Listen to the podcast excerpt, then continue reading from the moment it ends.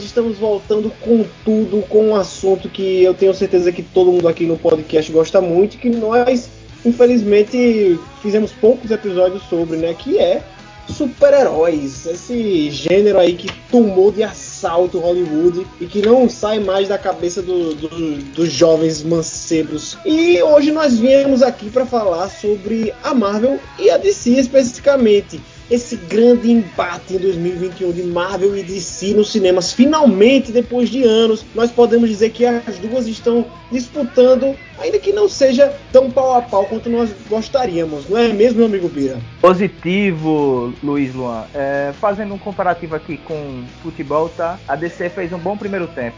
Chegou no segundo, viu que não dava. Para ajudar a gente no debate aqui sobre Marvel e DC, eu tenho o maior especialista de DC do bairro do Feitosa, meu amigo Renan Ramos. Eu nem moro mais no Feitosa, mas tudo bem. Eu realmente estou muito feliz que a gente está fazendo esse tema. De fato, é até estranho que a gente não fez ainda, mas assim, eu tenho muita coisa para falar, principalmente da DC, porque da Marvel é, foco nos filmes, eles geralmente são muito consistentes e muito, muito bons. E, mas tem muita coisa para falar sobre a DC, tanto sobre as decisões criativas, o, as coisas que a Warner Brothers leva, a maneira como ela leva esse universo cinematográfico da DC, as questões dos quadrinhos, dos gibis, enfim, tem muita coisa que eu quero tirar do peito. E o que, que a gente vai fazer hoje nesse episódio? Nós vamos falar sobre os quatro filmes de, que, que foram lançados até agora, tanto em Marvel quanto em DC.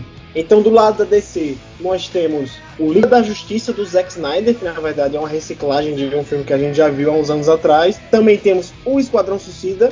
E do lado da Marvel, nós temos Viúva Negra e Shang-Chi. Quem será que está ganhando 2021? Será que a DC finalmente está conseguindo bater de frente com a Marvel nos cinemas? E uma coisa que a gente vai deixar bem claro aqui: a gente vai falar só sobre cinema. Televisão a gente deixa para outro podcast, tá certo? Porque a Marvel tá lançando série pra caralho aí no Disney Plus e até agora a gente só falou sobre WandaVision, né? Então depois a gente vai ter que juntar tudo aí num episódio para comentar todas essas essas séries que estão saindo, porque elas vão acabar influenciando nos filmes que a gente vai ver no, no, cinema daqui pra frente da Marvel, né? Inclusive, Luiz, vai ter a série também do Peacemaker, né? Então vamos ver. Pois é, verdade, o, verdade. a gente vai comentar aí do, do Esquadrão Suicida, o Pacificador, né? O personagem de John Cena vai ter uma série também no HBO Max. E a gente, a gente pode daqui trazer a três também. meses, de acordo com a data do nosso podcast aqui, né? Daqui a três meses o, o James Gunn postou no Instagram dele. Sem mais delongas, vamos começar, pessoal.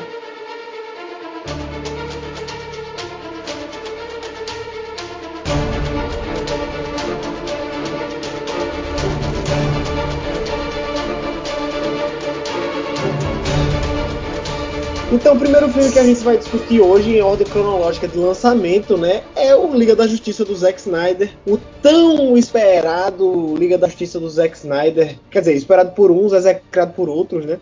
E a gente tava de saco cheio, tipo, meu irmão, velho, não lança mais isso não, deixa pra lá, pô. Só deixa pra lá. Mas teve uma campanha fortíssima.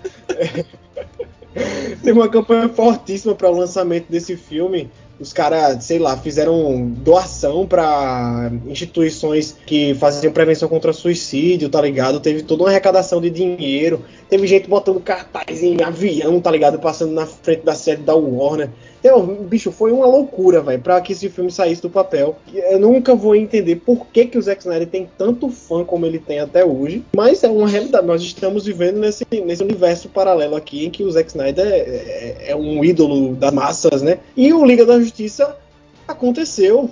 O Liga da Justiça, se vocês não sabem, foi um filme que foi lançado é, em 2017, se eu não estou enganado. Ele foi assinado pelo Zack Snyder, mas ele teve várias intervenções durante a produção, né?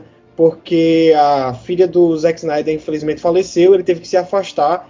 E aí o Warner, que já estava um pouco descontente com os caminhos que o Zack Snyder estava dando para os personagens da DC, né? Meio que deu um bota fora nele e botou o Joss Whedon para concluir o filme e regravar várias cenas, escrever novas. Então, não dá para dizer que o, o, que a gente viu em 2017 é um filme apenas do Zack Snyder. Teve muita intervenção do estúdio, né? Esse aqui, que a gente assistiu no HBO Max, que foi lançado esse ano, esse sim é o, a grande visão que o Zack Snyder queria dar para a Liga da Justiça. A questão é, o filme é bom? O que é que vocês acham?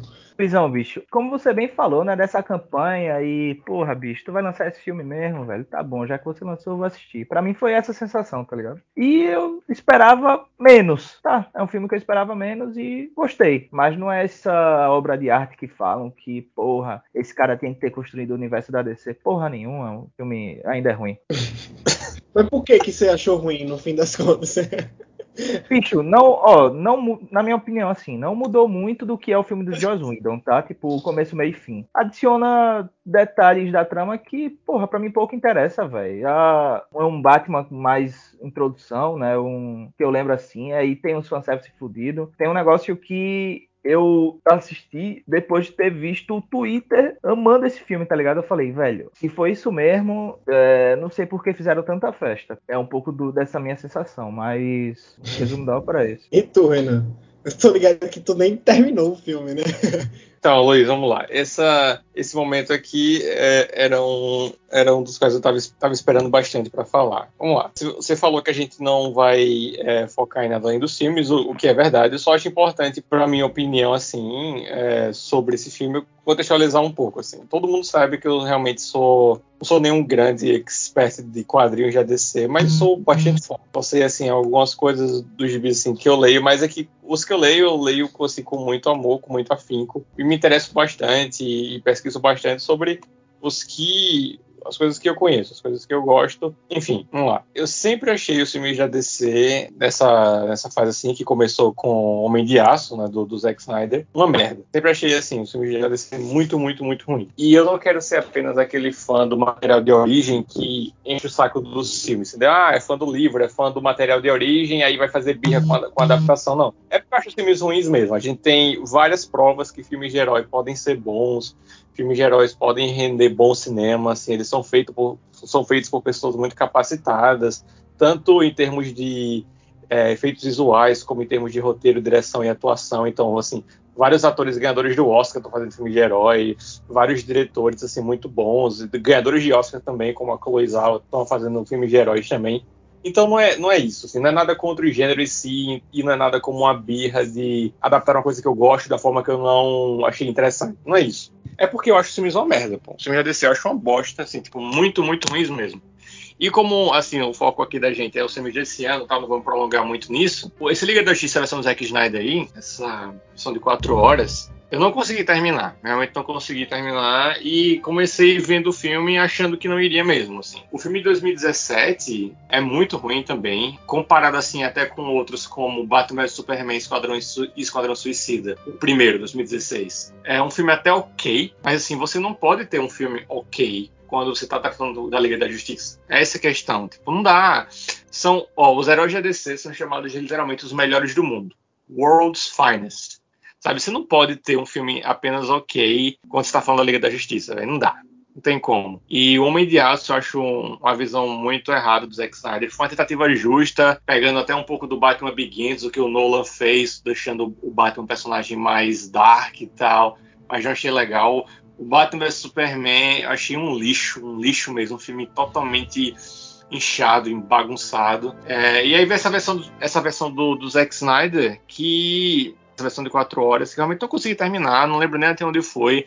Eu acho um, um insulto na cara dos, dos sonhos do, do, material de origem. Os personagens são muito mal adaptados. É, a trama não tem nada de novo, mas nada de interessante mesmo, assim, nada. Poxa, até achei interessante, ah, vai ter o Dark Side na versão de 4 horas. Beleza, bora ver o Dark Side. Mas, pô, 4 horas pra ficar vendo essas coisas que estão nesse, nesse mundo que o Zack Snyder tem na cabeça dele e que algumas pessoas incentivam ele a fazer isso, dão, dão dinheiro para ele fazer essas coisas. Eu não, eu não gostei, o filme acho totalmente muito mal adaptado. acho uma história totalmente sem, sem vida, sem coração nenhum. E não consegui terminar, não consegui mesmo e nem vou. É realmente uma decepção. Eu realmente acho os quadrinhos de ADC assim, muito bons. Não vai ser análise de quadrinhos aqui, só esse comentário rápido mesmo. Os quadrinhos de ADC são espetaculares. As histórias são muito ricas e tem muito personagem e tem coisas complexas, mas às vezes sem ser. Às vezes é confuso, mas é um complexo também instigante. Acho que tem sempre muita coisa pesada em jogos, tem sempre muita coisa diferente dos quadrinhos da DC. São muito, muito bom, é um escapismo espetacular. E que esse, esses filmes, começando com Homem de Aço 2013, não conseguiram refletir isso. Então, aqui um meu pequeno desabafo. A análise do filme foi pouca, porque eu não vi ele.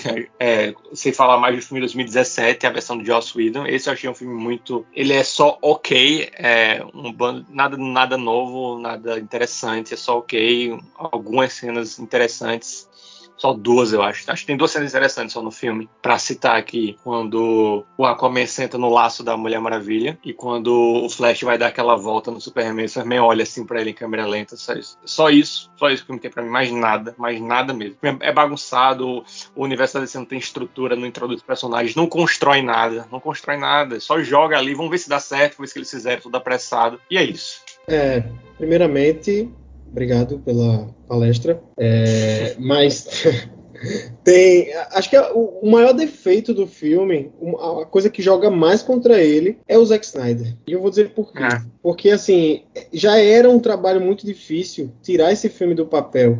Porque você tinha todo o trabalho de colocar em tela todas as origens e explicar todos os backgrounds dos heróis e tal, que ca cada um tem um, uma história que daria um filme por si só, como a Marvel fez, né? Tipo, a Marvel antes de, de lançar os, os, Vingadores, aí teve um, um, filme do Capitão América, um filme do Thor, dois do Homem de Ferro e um do Hulk para poder juntar tudo num, num filme lá, porque aí você já chega conhecendo esses personagens, sabendo o background deles, você não tem, não tem mais que perder tanto tempo para contar a história de origem e tal.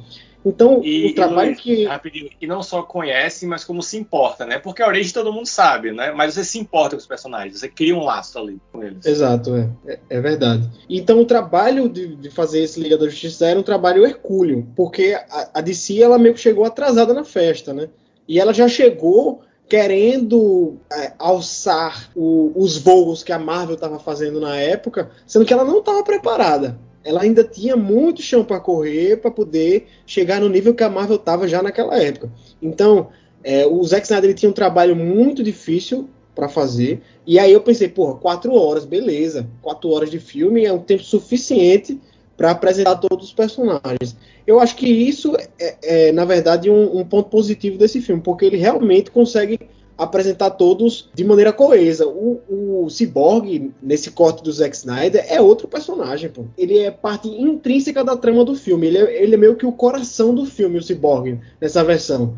Que ficava meio largadão no, na outra lá do Joss Whedon. Inclusive, teve várias tretas de bastidores, né? O Ray Fisher aí botou a boca no trombone, falou que o, o Joss Whedon era um, um, um péssimo maestro ali, vamos dizer assim teve vários casos de, de, de abuso de poder na, nos bastidores, mas enfim, isso fica para outra história. E aí, para mim, o maior defeito desse filme, voltando para o que eu falei lá no início, são os maneirismos do Zack Snyder. Porque se você, você pega essas quatro horas, beleza, ele conseguiu desenvolver tudo muito bem. Mas você poderia tirar pelo menos uma hora e meia só de slow motion, tá ligado? Slow motion despropositado. Porque o slow motion, ele é um negócio que pode ficar muito bonito, né? Pode ser... É podem ser usados de várias formas para apresentar sentimentos que a gente tem que é, absorver naquela cena em questão. Mas quando você usa a todo momento, de maneira despropositada e sem noção nenhuma do que aquilo quer passar para o espectador, fica cansativo, fica modorrento. Não é um erro dele que se resume a esse filme da Liga da Justiça, né? Isso quer dizer isso. É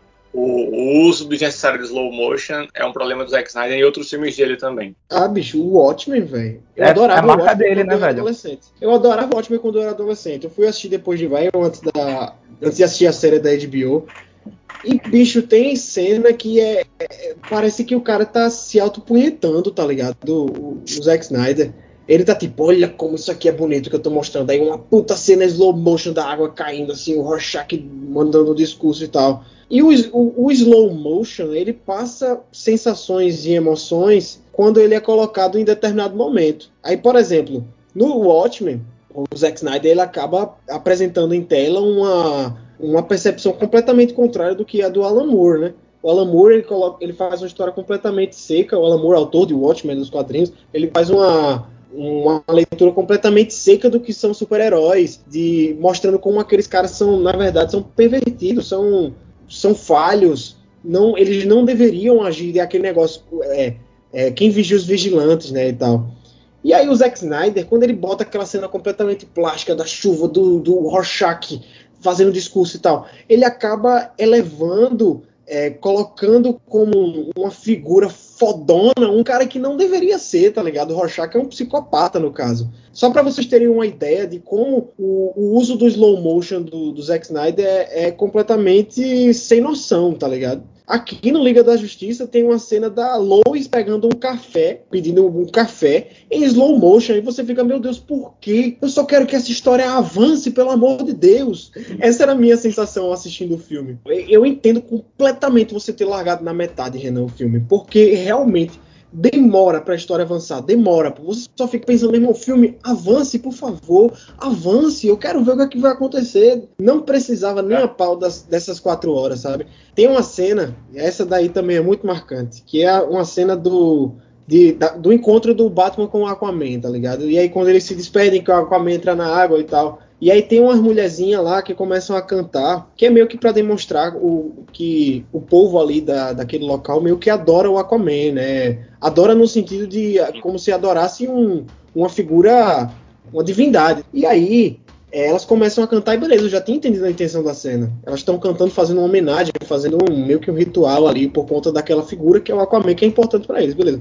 Só que aí ele deixa elas cantando por 5 minutos, sei lá, 4, 5 minutos, e aí você fica, meu Deus, por quê? Para, eu ficava pensando, eu, eu, ficava imaginando o Zack Snyder na ilha de edição do filme falando, não, deixa rolar que tá foda. Eu quero mostrar isso mesmo. Eu sou foda, tá ligado? Sou, olha, que, olha que poética essa cena, elas cantando e tal. Você perde completamente o fio da meada do filme, você só fica, avance, avance, por favor, avance, por favor. E aí tem cenas chaves em que o filme é muito bom eu acho o te terceiro ou quarto ato do filme, é porque ele tem mais de três atos, excelente, velho. Excelente. O, toda a finalização. E aí eu entendo quem sai satisfeito do filme quando termina, tá ligado? Fica, caralho, que foda. Porque o final realmente é muito foda. Mas até chegar lá, meu irmão, é sofrimento, velho. É sofrimento, viu? Ah, Luizão, bicho. É, é foda porque você também já tinha visto esse filme, né? Você já sabia qual era o filme e quatro horas do mesmo filme é foda, velho. E tem coisa do filme do, do Whedon que eu acho melhor do que aqui no, nessa versão do Snyder. Por exemplo,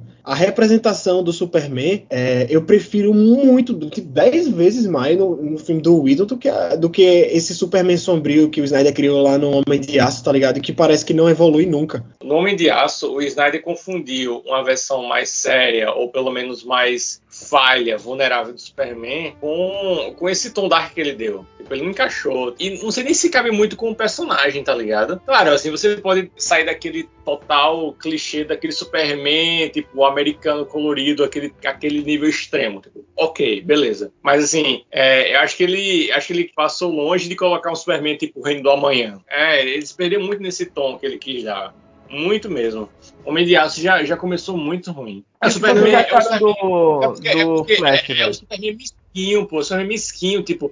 É o Superman que, tipo, a, aquele, o Homem de Aço, ele, ele briga lá com o cara no baile, pega o caminhão do cara e joga no poste lá. Mas o Superman não é assim. E, tipo, você que, querer dar uma versão Dark, não é esse o caminho. O Superman não faz isso, velho. Não é, não é isso que ele é. E tudo bem você criar uma versão diferente do Superman dos quadrinhos, né? Só que hum, o claro. que parece que ele fazia, tipo, é a visão do, uma visão diferente do Superman. Tudo bem. O Nolan também fez isso com o Batman e ficou muito foda. Porque aquele Batman do Nolan também não é o Batman dos quadrinhos. Apesar de flertar Sim. um pouco com algumas fases do, do, Batman e tal. Mas o que, o que me parecia é que sempre ficava naquela promessa de tipo assim, não, agora a gente vai ver o, o Superman dos quadrinhos, tá ligado? Agora a gente vai ver aquele Superman do John Byrne que tem a, aquela, aquela vibe mais positiva, é o cara que dá esperança para as outras pessoas, sabe? O Superman é isso, o Superman é o auge do que um herói pode ser, ele é o primeiro de todos e tal. A versão do Snyder é aquele negócio completamente sombrio, chato. É um Superman, o Superman é um porre, pô. É, e demais, aí, pô, é horrível. Sim, sim. E, e aí a versão do Whedon eu gostei mais dele, porque aí, depois que ele ressuscita, ele volta numa vibe diferente, sabe? Ele aposta corrida com Flash, ele sorri, sabe? E aquele era um Superman que eu gostaria de ver mais. Se pelo menos essa liga do Snyder tivesse essa vibe, eu acabaria me interessando um pouquinho mais, sabe? E, e, e não tava nos planos dele na real, né? Os planos dele era o Superman ser dominado pelo Darkseid num, numa sequência. E isso é um tipo de injustice, né? Pra fazer valer toda aquela cena do pesadelo lá no Batman vs Superman, né? Eu, eu, acho um, eu acho um erro. E aí ele já tinha contado os planos dele para o próximo filme, que seria tipo o Superman morrer e ter um filho dele, que seria o Bruce Kent, né? Sei lá, uma parada assim. Aí, véio, a Lois, eu acho, não é a Lois que morre, não, que ela, a gente descobre que ela tá grávida e tal. Não, mas o Batman morreria no final também. Ia ter uma parada assim, que aí o filho do. ia ter o filho do Clark que depois iria assumir. Eu sei lá, velho. Eu acho tudo muito o planejamento todo muito furado de um cara que realmente não entende do que é que ele tá adaptando ali, velho. É isso, pô. É, mas é exatamente esse passo planejamento, assim. Aí falar, ah, tá, tá comparando muito com a Marvel. Mas é o objetivo de hoje comparar com a Marvel, e é justo comparar com a Marvel porque é a outra editora de quadrinhos foda que tem, que tem o universo cinematográfico também. Tem que começou ser comparado primeiro. Então, porque assim, eles são comparados o tempo inteiro, pô. Qualquer ramo pois é, que pois é. eles estejam. Pois é, então assim, é, a falta de planejamento e achar que vai funcionar sem esse planejamento é gritante, velho. Eles não planejam a coisa e eles acham que vão vai funcionar. Aí a Warner fica puta com o Zack Snyder que é troca que não deu certo. Mas por que, que você acha que ia acontecer, pô, com esse filme? Sabe, tipo, o que, que, que você acha que ia acontecer? O que, que vocês acham que ia acontecer de colocar é, o Batman e Superman, que é uma história solo por si só, mas você aproveita essa história foda que todo mundo quer ver para introduzir, eu coloco introduzir muito entre aspas, Flash, Mulher Maravilha e Cyborg e ainda dá uma, uma provocada na formação da Liga da Justiça naquele filme com o Lex Luthor, o Batman aparecendo pela primeira vez no universo DC e achar que isso vai dar certo, pelo amor de Deus. Não, é, foda, é, velho. É foda mesmo. Isso, como é que. É, velho, é só pegar o exemplo da Marvel que tipo, começou o seu universo bem, bem, bem depois, né? Não, bem antes, na verdade, e tava consolidado. Porra, fazia algo parecido, velho. Introduz o Cyborg com um filme solo, tem história para isso, todos esses, velho. Não, o Cyborg, o drama dele. Se vocês pegarem as HQs do, do Marvel Wolfman lá do, dos Novos Titãs, existe todo um arco do Cyborg com o pai dele se aceitar da forma que ele, que ele tá agora, né? Não, todo mecanizado e que é até bem adaptado de forma legalzinha no, aqui no, no, Liga da Justiça do Zack Snyder.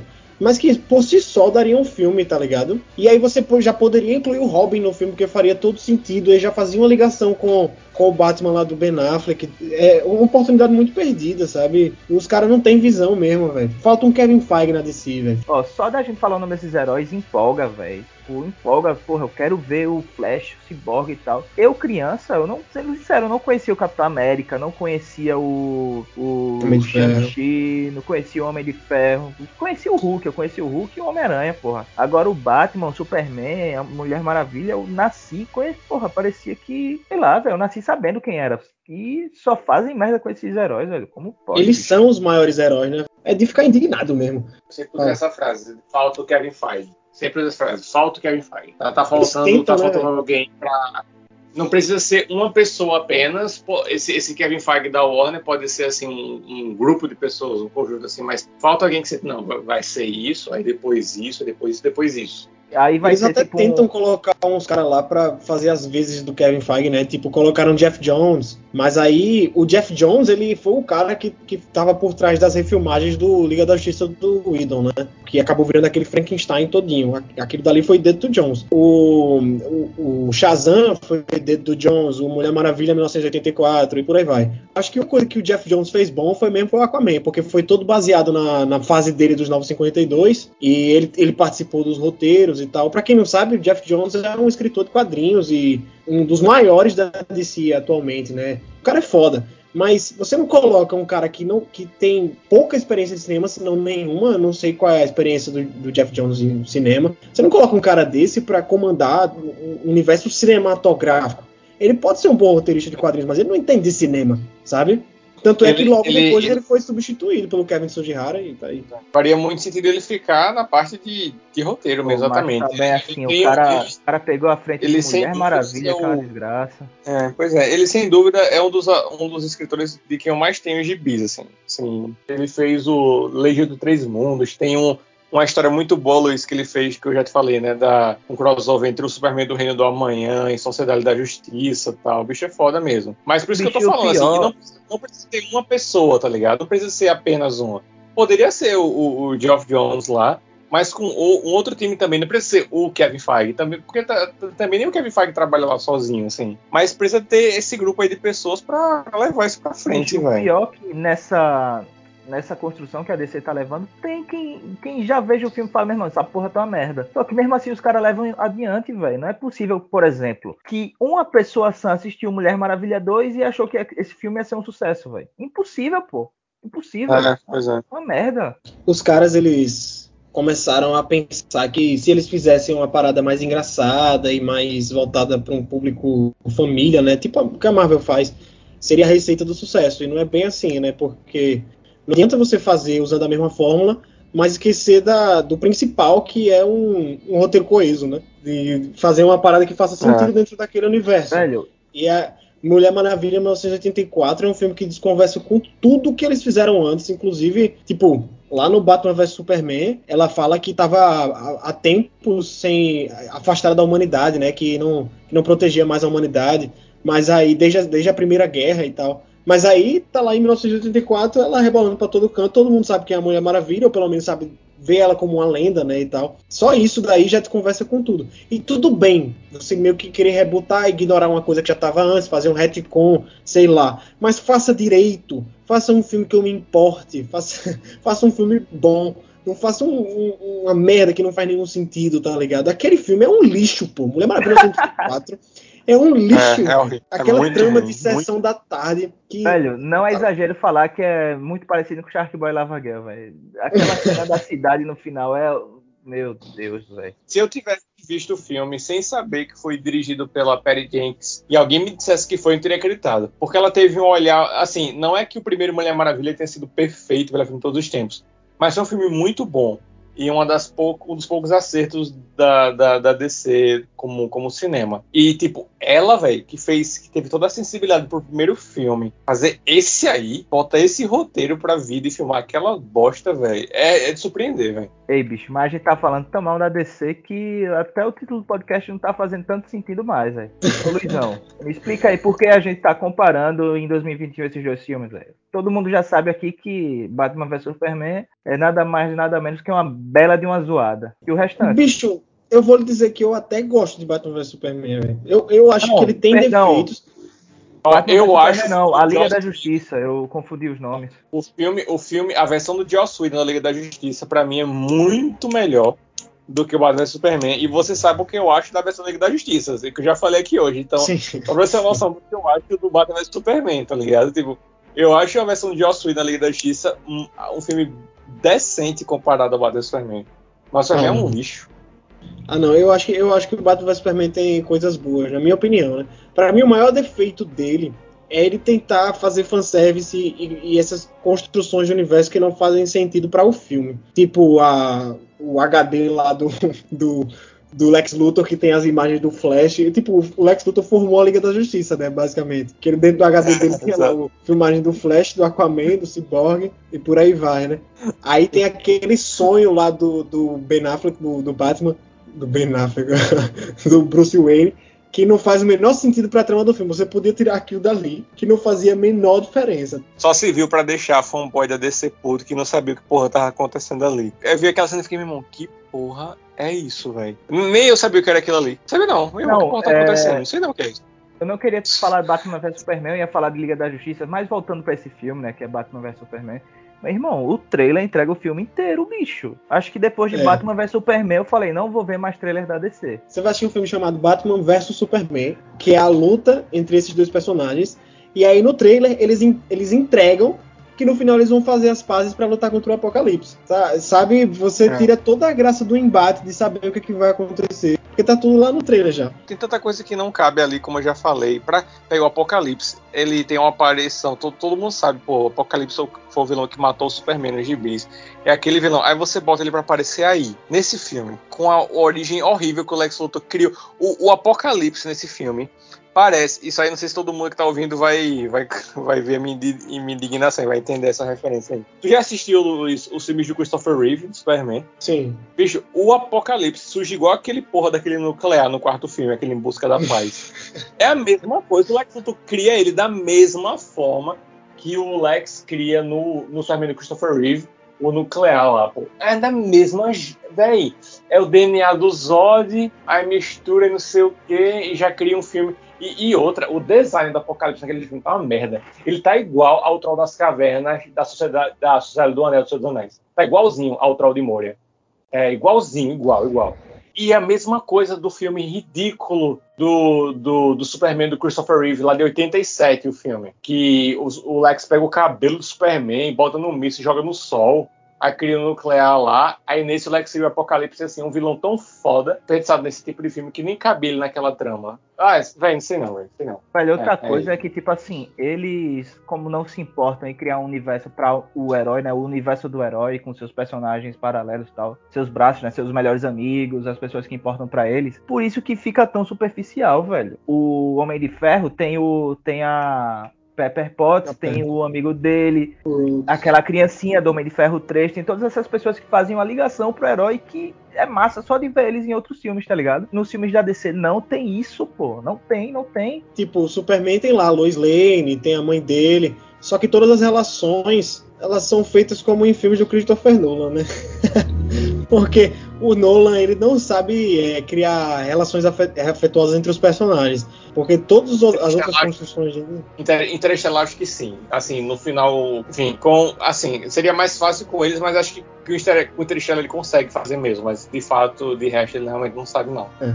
E como tipo, o Nolan é o mentor, meio que levaram a, a, a sério a cartilha dele, né? Isso começa a mudar nos filmes que tem o dedo do Jeff Jones, né? Tipo Aquaman, o Shazam também, que tem toda a relação dele com os irmãos adotivos, entre aspas, dele, né? Do, da casa lá que ele, que ele mora. A princípio eu concordo com você, Bira, é que falta essa, essa relação de afetividade entre os personagens, né? Agora eu lembrei do negócio. No, né, nesse Liga da Justiça do Zack Snyder, a, a única cena em que a gente tem um, uma relação afetiva, sei lá, que, que, a gente fica, porra, que massa esse diálogo, velho, de confidência, é uma cena que é entre a Lois e a Marta Kent, né? Que no final ela é completamente destruída porque a gente descobre que quem tava conversando com a Lois era na verdade o caçador de Marta disfarçado da Marta. A única cena, velho, a única cena que tem uma construção gostosa, bonita entre dois personagens de afetividade é completamente limada para uma referência para um próximo filme que nunca vai acontecer sabe? Exatamente. Não, é mas, incrível. É, você até me lembrou de Shazam não achei Shazam um filme ruim quando eu assisti, tá ligado? Mas teve esse lado da família realmente ajuda, é, tá lá, né? Pro herói. E desses maiores não tá, velho. Não tá aí, por isso que é uma merda. É, eu. Shazam é um filme ok comparado aos outros. Eu tenho, eu tenho grandes problemas com Shazam, mas, tipo, eu acho, eu acho nem de longe, nem de longe o lixo que os outros são. É, eu vou dizer que tem coisas que eu, que eu ainda gosto nesse, nesse Liga do, do Snyder. Eu gosto do Darkseid, acho que ele. Acho que a relação entre ele e o Lobo da Steppe foi um negócio que ficou legal e ficou muito melhor representado do que aquele lá do Idol, né? Você não entende o que é que ele tá fazendo ali. Nesse, você tem todo o arco dele tentando uma redenção para poder voltar para casa, né? Para Apocalipse. Apocalipse. Apocalipse. Eu falei Apocalipse, não foi? O, outra então... coisa, velho, é que as caixas maternas são tão mais legais no gibi. Ficou só um MacGuffin paia nos filmes. Nos no gibis elas são personagem também, sabe? Elas são utilizadas e tá assim, que porra, que porra de caixa materna é isso? Tá ligado? O que é isso? O que é que isso faz? Virou um MacGuffin, tá ligado? Virou só aquele, aquele plot device ali que vai mover a trama. É, a, até as caixas maternas o bicho não acertaram. E, e vamos combinar, a, a, pior coisa do filme para mim, é, na verdade, são, as, são as, as cenas que o Zack Snyder filmou depois. Que ele pediu um orçamento a mais para poder finalizar o filme pra Warner, né? E aí ele acabou filmando algumas cenas extras ali, que são as piores coisas do filme. São coisas que não precisavam, não fazem sentido dentro do filme. Elas só dão sinal para um, um próximo um possível próximo filme que a gente sabe que nunca vai acontecer. Então, pra que você vai perder tempo colocando isso lá, velho? Aquela cena do, do final do, do Coringa, da, no universo pós-apocalíptico dominado pelo Darkseid. Aquilo dali, meu irmão, eu fiquei enjoado assistindo, velho. É mal filmado, porque você viu que ele teve que filmar na pressa. É. É, você traz de volta a pior coisa do filme do Esquadrão Suicida, que foi o Coringa do Jared Leto. É, tá tudo errado ali, velho E aí, durante o, durante o filme, ele ainda enfia o Caçador de Marte, que eu já falei aqui, que não tem propósito nenhum. Enfim, a melhor é o embate final, com o Lobo da Steppe, que eles tra conseguem trabalhar em equipe. Ficou uma cena de ação do caralho, o Flash voltando no tempo. É incrível, velho. É incrível, incrível, incrível. O problema é que isso é muito pouco, né? Comparado a toda a merda que a gente já falou, pra, pra ser compensado com isso, é muito pouco, velho. É muito pouco. É, não, a, a, conta não fecha nem fodendo. É muito pouco, pois tanto, é. tanto investimento, tanta coisa, pra a única coisa boa ser isso aí. Não dá, não dá pra ser só isso. Pois é. Pra gente passar pro próximo filme, que a gente já tá se alongando demais aqui, é, qual nota vocês dão pra Liga da Justiça? Mira, rápido. Ah, eu dou 4, velho. 4 horas, 4 de nota. Renan. Eu não vi o filme, pô. Eu não, não tenho como dar nota. Né? Dá zero, nota né, porque você viu. Porque você viu. É, pro, pro que eu vi do zero, velho. Porque não justifica. Pode ter coisa boa. Eles, é, eles têm milhões de dólares, eles têm pessoas que são competentes para consultar, para escrever uma coisa boa, para parar, para ver e, e ser só isso, é, realmente é zero mesmo, assim, mas zero mesmo, assim, não tem nenhum problema. É, é, não, dá para entregar isso que eles entregam, não é, é injustificável. Eu dou nota 5,5. Não vou, não vou justificar. Próximo filme, a galera vai ficar, ah, mas vocês, vocês são tudo Marvete. Não, ô Luiz, não, não, não vamos falar da Marvel agora, não. Pega um da DC que a gente gostou bastante, pra ser mais justo, pô. Porque, realmente, vamos, vamos pensar isso. É porque, é porque senão a gente vai falar de, de DC, assim, de uma vez só, né? É melhor a gente revezar. Vamos um da Marvel, um da DC, um da Marvel, um da DC. Bora, bora mesclar, pô. Bora mesclar. Vamos falar agora de Viúva Negra.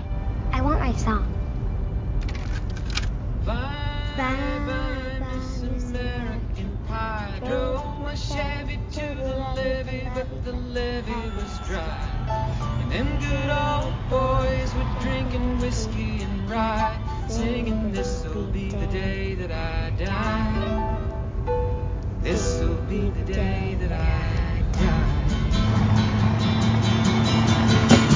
Did you write the book of love and do you sei lá, desde que a Viúva Negra apareceu lá no Homem de Ferro 2, que se especulava sobre um filme dela e não acontecia nunca. E aí esperaram a personagem morrer para poder lançar o filme dela, que é meio que uma, uma prequel, né? Porque ele se, se passa antes do Vingadores Guerra Infinita e Ultimato, ele se passa ali depois de Capitão América Guerra Civil e mostra a Viúva Negra numa missão na Rússia, né? Tentando libertar outras viúvas negras como ela, que ela nem sabia que ainda estavam sendo escravizadas pela KGB, né? Mas enfim, é, o, o Viúva Negra é um filme legal, né, gente? Vamos combinar aí. É, Luiz, é um bom filme, bicho, mas vou te falar que eu achei que não não correspondeu a despedida dela em Ultimato, né? Se foi para ser uma despedida final para a viúva, acho que foi só um bom filme. O que é que tu acha, Renan? Ah, eu, eu gosto bastante de Viúva Negra. Eu não, eu não penso nem assim como uma despedida, porque de fato, poxa, ela morreu literalmente para salvar o mundo, né, o universo. Então, assim, a cena dela é muito emocionante, é, inclusive mais do que a do Tony, assim, para mim, porque, claro, não comparando os personagens, mas porque eu já imaginava que o Tony ia morrer, então, assim, não é que eu fiquei surpreso, então, deixei de ficar triste, só não fiquei surpreso com a morte dele. A da, pô, quando a Natasha morreu, eu não esperava, velho, não esperava de jeito nenhum, eu fiquei, porra, e, e, é muito triste toda a cena com o Clint lá, e literalmente um sacrifício dela. É, então, assim, eu não penso nem nesse falou da despedida, assim, porque eu já me despedi dela em Vingadores Ultimato Ultimato. Para mim, esse filme foi mais como um bônus, assim. E um bônus que tava muito atrasado, né? Por todas essas questões de achar que filme feminino de heroína não ia dar lucro, né? Tal, enfim. É, mas eu gosto do filme, gostei bastante, na verdade. Ah, não, é, o, Renan, você falando de filme feminino, assim tal, eu acho que é o meu favorito, tá? De protagonista mulher filme de herói. Eu acho que o meu favorito ainda é o Aves de Rapina, aí pra, pra galera ver que a gente não é Marvete. E apesar de eu descer falando desse, eu, eu, gostei muito do Aves de Rapina, e Aves de Rapina é meu favorito feminino. Mas eu gostei muito, sim, do, do Viva Negra, eu gostei bastante. Eu gostei da cena de ação. espetacular que tem aquela cena de ação mais pautada, assim, dentro da realidade da Viva Negra, né? Tem um clima muito de espionagem, que a gente vai falar bastante. Enfim, é um filme que pega muito essa coisa do gênero de espionagem mas também tem aquelas cenas de ação bem over the top, assim, uma coisa muito louca, ela pulando lá do céu e tal. Então, gostei muito da cena de ação, gostei muito, assim, pô, do lado sentimental da coisa. A gente, a gente é, conhece mais sobre, sobre a Nath e tudo, tudo, tudo que ela passou. Os outros personagens estão muito bons, são quase tão protagonistas quanto ela. né? Então a irmã, a Florence Pugh tá sensacional. Então não é que o filme seja apenas focado nela, então tem outros dramas aí, tem as outras viúvas. É, é um filme que me agradou muito, muito mesmo. Eu, eu achei um dos melhores filmes da Marvel, assim, com certeza. Achei, gostei bastante. Não, não sei se é um dos melhores filmes da Marvel, mas, mas eu concordo que é entre personagens femininas, eu só consigo comparar com Mulher Maravilha, que é que é, legal, é um filme legal também, mas eu ainda acho o Viva Negra melhor. Eu só queria, pra gente tá. comparar com a DC, né, colocar em xeque o, o, tom dos filmes, né. Quando eu olho pra Liga da Justiça, eu vejo muita pretensão, muita pretensão. É uma parada que o, o cara faz a, um negócio totalmente plástico ali, e uma trilha sonora foda e, e, e a, o slow motion tacando pau e tal. Quando eu vejo um filme como Viúva Negra, o tom dele ele não deixa a gente julgar tanto quanto a gente julgaria um filme totalmente dramático como esse outro que eu acabei de citar, né? Porque ele é, ele é, você vê assistindo o filme que ele é completamente despretensioso. Você tem ação descaralhada, tem piadinha enquanto elas estão é. fazendo malabarismo, tá ligado? É, você tem aquela, aquela relação de família que deixa um, um negócio mais gostosinho, mais afetuoso dentro do filme. Então, para fazer a comparação, por que, que algumas coisas funcionam na Marvel e não funcionam na DC? Porque pelo tom que eles empregam nos filmes deles, que a Marvel emprega nos filmes deles, a gente acaba comprando. A gente pode até ter ressalva com algumas coisas, mas como a gente vê que não existe tanta pretensão ali, tanta tanta vontade de ser foda, sabe? A gente acaba gostando mais dos filmes. Eu vejo isso no Viva Negra. Eu acho que tem o Viva Negra, ele tem alguns problemas, ele tem por exemplo, ele tem vilões que eu não ligo. Ele tem um CGI, principalmente no final, que é problemático, que ele acaba tirando você do filme. Tem uma trama completamente batida, inclusive que parece muito com a do Soldado Invernal, do Capitão América Soldado Invernal, mas ele é muito bom para aquilo que ele se propõe, sabe? Uma das coisas que eu gosto muito nesse filme é do quanto ele homenageia outros filmes de espionagem. Porque se você vai pegar uma personagem espiã no universo de super-heróis, você tem que trazer essas referências aí, não tem pra onde. Na Europa, e aí, quando começa na Europa, pô, o cara começa a remeter aos filmes do Jason Bourne, James Bond, tá ligado? Tipo, pô, ver um espião ali na Europa, velho, é, é, remete demais isso na cabeça automaticamente. Sim, aí ele passeia por todas as verbes, assim, de, de filme de espionagem, né? Tipo, o início ali, que é um, um negócio completamente sombrio, aquela aquela câmera que não para, sabe? Câmera na mão e tal. Me lembrou pô, a hora mais escura, sabe? Que é essa essa espionagem é muito mais realística. Mas aí, quando, quando, como você falou, quando vai pra Europa, vira um negócio mais Jason Bourne. E aí, quando chega lá no final, me lembra muito, aquela despirocagem toda, me lembra muito os filmes de 007 do, do Pierce Brosnan, tá ligado? Que era um negócio completamente é. louco, o cara surfando com um paraquedas numa onda gigante, sabe? Então, assim, ele, ele é realmente um filme que se pretende homenagear o gênero. Eu acho isso muito massa. Tanto é que tem uma cena da Viúva Negra assistindo um filme do 007. Eu lembrei, eu velho, completamente fora de contexto agora. Eu lembrei muito dessa cena assistindo o Orif, porque aí tem um episódio que ele estão a, a Viúva Negra e o Gavião Arqueiro numa missão e aí ele pergunta pra ela: Você já assistiu Caçadores da Arca Perdida, Raiders of the Lost Ark, né? Aí ele fala: Você já assistiu esse filme? Aí ela: Já, claro, é um clássico, não sei o quê. Eu lembrei dessa cena do 007 e eu falei: Caralho, Viúva Negra é cinéfila, né? Quem poderia imaginar que a Viúva Negra é, faz parte da nossa patotinha de cinéfilos pedidos, né? Ô Luiz, eu, eu, só pra é, explorar o ponto que tu falou com relação a ser pretencioso e o que propõe e tal, eu só acrescento isso que eu falei no começo, que além de você, é, digamos, pegar os filmes da Marvel, enfim, de, de, comprar a ideia, porque a ideia que eles, que eles se propõem é bem feita, e a DC tem toda essa questão da, da pretensão e o estilo que eles com o filme e tal, eu vou só aquele comentário além que eu acho que é o que fecha o caixão, assim, digamos assim. Com a Marvel, você sente isso. É muito palpável que você sente que tá, tem todo o planejamento do filme, tá ligado? Que as coisas estão ligadas umas a outras, que isso aqui foi pensado, que isso aqui tem um motivo, que isso a gente tá gostando do personagem, a gente tá criando um laço com ele. E com a DC, não. É aquela coisa, vamos fazer assim e vamos ver se dá certo. É, eu, eu sinto isso, tipo, o, o de Amaga, aquela, sinto isso, tipo, eles vão gostar, entendeu? Eu sinto que eles pensam, eles vão gostar disso. DC não, vamos ver se eles vão gostar, é mais que uma aposta. Claro que todo filme você tem que ser lançado e ver como é que a crítica vai reagir, se eu reagir, mas o, o, da DC, além daquela pretensão, eu sinto a, a questão do de, de não muito tempo passado ali planejando as coisas, simplesmente sendo feitas porque a gente decidiu é assim, a gente é foda e vamos ver, sabe? Eu sinto isso. Agora, eu concordo em partes com o que o Bira falou no início, da questão da despedida da Natasha, porque parece muito que o filme, na verdade, ele, ele tá se propondo a apresentar a nova Viúva Negra, né? Que é a Helena, a irmã, entre aspas, da, da Natasha, né? E fica aquele negócio, aquele sentimento de tipo que foi muito tarde, sabe? Se esse filme tivesse saído depois do Guerra Civil, ele teria sido muito melhor, assim, é, dentro do, do subtexto, né? Pra gente, porque depois do Ultimato parece que tá tarde, velho. Parece que Ô, Parece Luiz. que a gente já se despediu daquela personagem, não precisava mais, sabe? Parece despropositado, sei lá.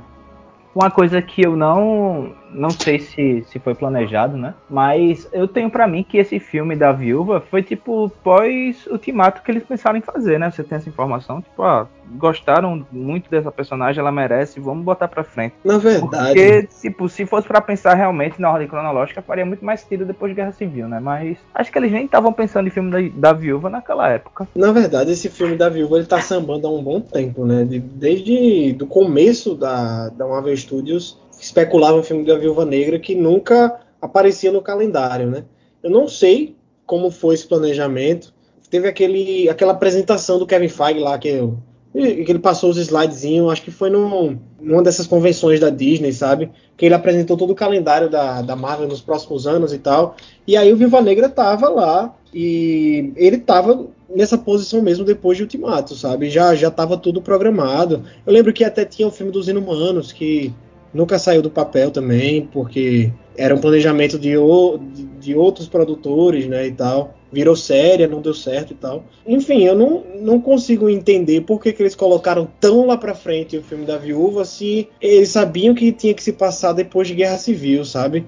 Vai entender essas coisas de bastidores, né? Talvez eles nem soubessem ainda que a viúva morreria em Ultimato, né, e tal. Acho que não tinha esse planejamento ainda. Talvez o filme dela fosse uma sequência e aí, por, por ela morrer em Ultimato, tiveram que colocar em outra linha, em outro lugar da linha cronológica, sabe? Enfim, vai saber o que foi que aconteceu, né? Mas ele parece meio deslocado nesse calendário aí. Se ele tivesse saído antes, a gente ia aproveitar muito melhor e ia ser mais natural a introdução da Helena nesse universo, né? Parece que, a, que eles estão fazendo agora só porque tem que ter uma viúva negra, tem que ter uma nova viúva negra, e aí colocaram ela para ser a substituta da Natasha. É, é isso aí. Enfim, galera, vamos passar pro próximo. Que nota vocês dão pra Viúva Negra, Bira? Eu dou uma nota 7. Renanzão? 8,5. Eu dou nota 8. Viúva Negra, por enquanto, tá ganhando aí. Próximo filme. Yo, is this a dog? What? Is, is this thing a dog? A, a dog? Yes. What? What kind, kind of dog do you think it is, mate? I don't know. I'm not familiar with all the breeds. I'm gonna go with Afghan Hound. Since when does an Afghan hound have bloody thumbs? Oh my god, is it a werewolf? I wanted to meet a werewolf forever. Yo, they turned me into a werewolf? Right. Yo, let me out. I do not a werewolf, yeah, yeah, he's not a werewolf, okay? He's a weasel. He's harmless. He's not harmless. He's killed 27 children, but, you know, we got him to, I think, to do this. Whatever the case, does everyone get in a position to drop?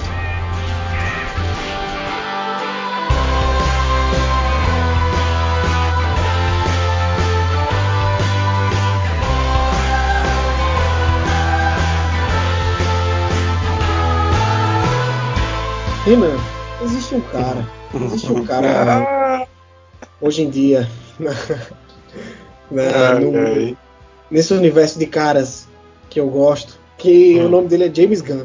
Oh. e o James Gunn, eu não sei se vocês sabem, mas ele dirigiu um filminho aí pra Marvel chamado Guardiões da Galáxia, né? Que teve uma sequência, hum. Guardiões da Galáxia Volume 2. E aí o James Gunn, ele começou a criticar muito o Trump na, no Twitter.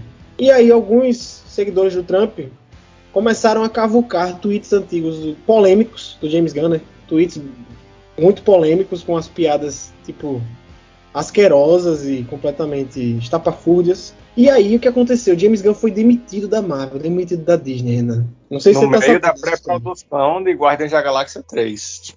Exato, é já tava, ele já tinha escrito o roteiro e tal.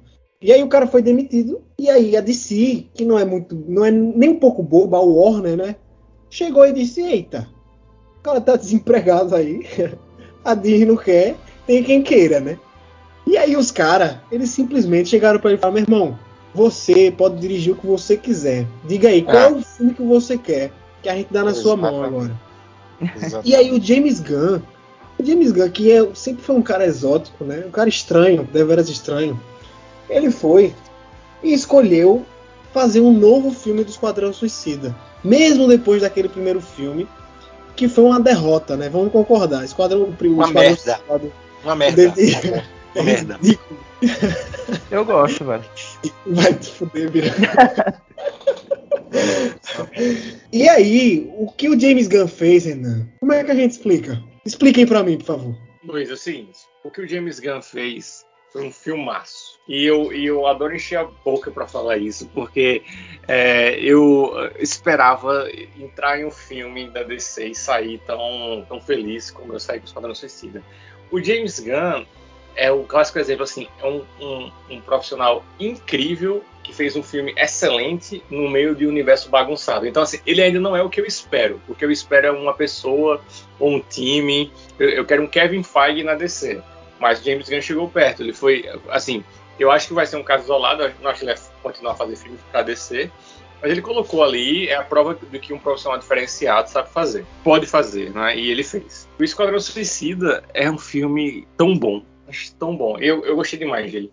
E eu tive a chance de revê-lo recentemente e só afirmou tudo que eu já senti de, na primeira viagem com o filme, digamos assim. Então, velho, é, eu já posso assim começar a falar minha opinião. Como é, como é que você quer, Luiz?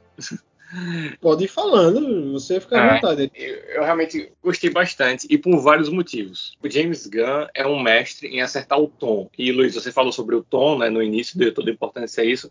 O James Gunn é mestre nisso. Porque, claro, é, nos filmes da Marvel não é que ele veio e não pode falar palavrão, não pode ter aquela violência, os filmes da Marvel e tal. Mas mesmo assim, ele fez um filme muito bom com Guardiões é um filme que se destaca né, dos filmes da Marvel como um dos melhores facilmente, assim. Inclusive o, o Steven Spielberg, né, colocou no top 10 favoritos dele um dia desses, né?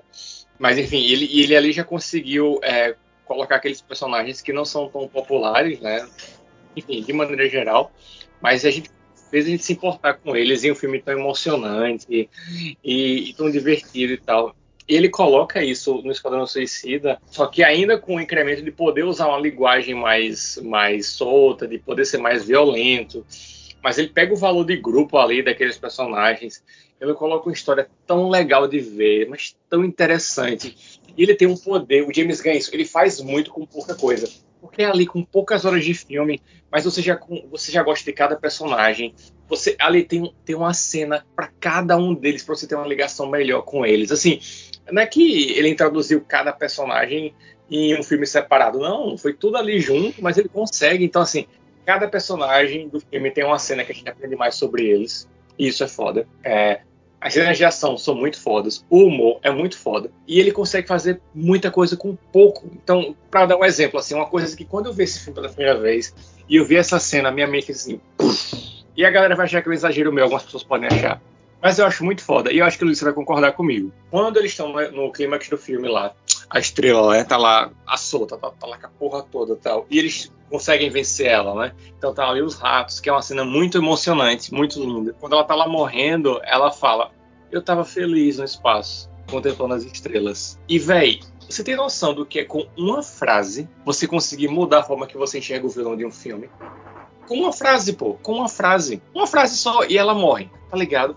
Porque, velho, aquela estrela, ela foi, pô, ela pega pelos astronautas americanos, passou 30 anos é, fazendo gente sofrer, sofrendo também como experimento, e ela sai e começa a matar a galera geral, sabe? E aí com uma frase, pô, a gente consegue mencionar, a gente já tinha visto todo o impacto nojento do governo americano no filme, né? Quando a gente descobre que eles estavam envolvidos também e tal. Mas aí com essa frase deixa tudo muito mais interessante. E com uma cena da a Caçadora de Ratos 2 falando sobre o, o, pai dela e aquele flashback no final, aquela pergunta de por que ele usava ratos e tal. Ou então. É lindo, aquela cena é linda, velho. Aquela cena é, é linda. Aquela cena é linda com o Taka Waititi lá. E eu fiquei muito emocionado. Tem a música tocando, é o clima do filme. É foda. É, Taika Waititi é outro dos homens que eu gosto muito, viu? Só pra constar aí. Tá na minha lista. Claro. E aí, e aí você coloca essa pequena cena dela ali e você já tem uma conexão enorme com a personagem. Porra, aquela cena com o Nanaui, com os peixes lá naquele aquário, velho, sabe? Tipo, porra, é, é, muito foda. E, ao mesmo, e o filme, ele, ele tem várias coisas e não fica destoado. Então, assim, o filme tem humor, o filme tem muita violência. No começo é muito engraçado pegar aqueles atores totalmente famosos para morrer na primeira cena, tá ligado? É muito foda. O, a, o voo deles até a ilha é foda.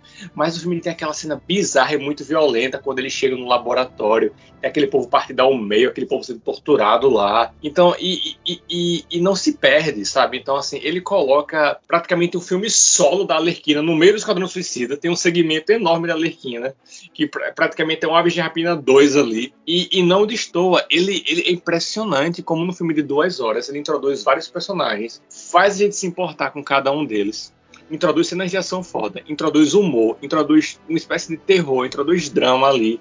E fica tudo muito bom, uma mistura muito boa, velho. Então, pô, é, é muito bom. Eu fiquei tão agradecido pelo que James Gunn fez com esse trabalho de no Suicida.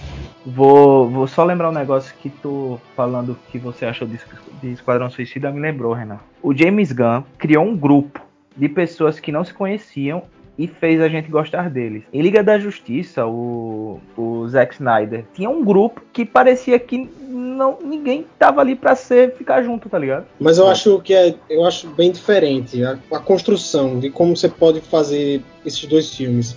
Porque o, o negócio do Quadrão Suicida é que pra gente todo mundo é descartável ali.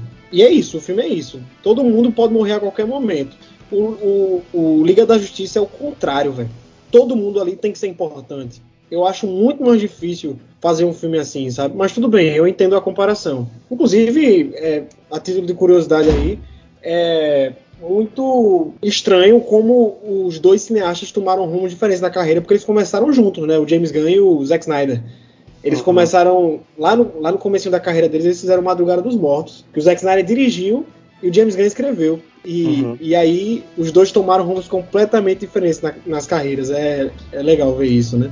Mas, enfim, Véi, o que o Gunn fez aqui foi ele simplesmente fazer uma sequência que na verdade não é uma sequência, porque ele, ele não desconsidera nada que aconteceu lá no primeiro filme, mas ao mesmo tempo ele faz, velho, você não precisa ter visto o primeiro filme para poder compreender esse daqui e apreciar ele, sabe? Eu acho isso já muito bom, porque o primeiro é muito ruim e não seria nada legal você ter que obrigar todo mundo a assistir o primeiro filme para poder entender esse. Então, a primeira coisa que ele faz é descartar quase todo mundo do primeiro filme, exceto a Arlequina, o Rick Flag e o Capitão Boomerang. E ainda assim, o Capitão Boomerang morre logo na, na, nas primeiras cenas do filme. E o que se segue é ele apresentar vários outros personagens, reformulando. E meio que ele usa, ele usa um pouco da fórmula do Guardiões da Galáxia, né?